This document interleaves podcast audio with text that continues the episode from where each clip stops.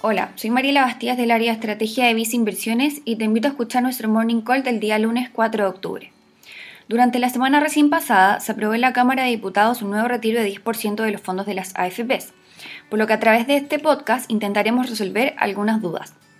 Primero, luego de la aprobación en la Comisión de Constitución de la Cámara de Diputados y luego en la Sala, la ley del cuarto retiro necesita pasar por el mismo proceso, pero esta vez en el Senado, proceso que se espera comience el miércoles 6 de octubre.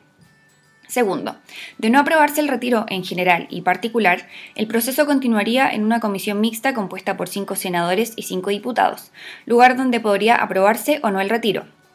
Por otro lado, si se aprueba en el Senado el cuarto retiro, pero con diferencias a lo aprobado en la Cámara de Diputados, entonces deberá volver a votarse en esa Cámara. Y si se aprueba, entonces se despacha la ley. Si no, se forma una comisión mixta. Tercero, ¿cuál es el impacto que tiene un nuevo retiro de fondos de pensiones en los instrumentos financieros locales? Dependiendo de la cantidad de personas que solicite este nuevo retiro de fondos, las AFPs deberán vender parte de los instrumentos financieros que actualmente mantienen en las carteras de inversión, para así generar caja y poder cumplir con las solicitudes de las personas. Estas ventas podrían ser una combinación de activos locales e internacionales, generando diferentes efectos en los mercados. En el caso de la venta de instrumentos internacionales, el proceso requeriría de la venta de, dólares por parte de las administradoras, lo que generaría una apreciación pasajera de nuestra moneda por la liquidación de dólares que luego podría ser revertida por la incertidumbre del proceso.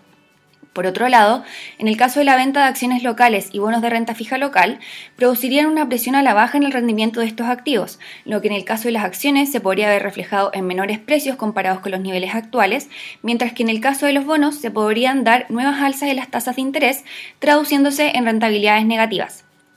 Sin embargo, este proceso podría tomar tiempo, dependiendo de las solicitudes que vayan ingresando las,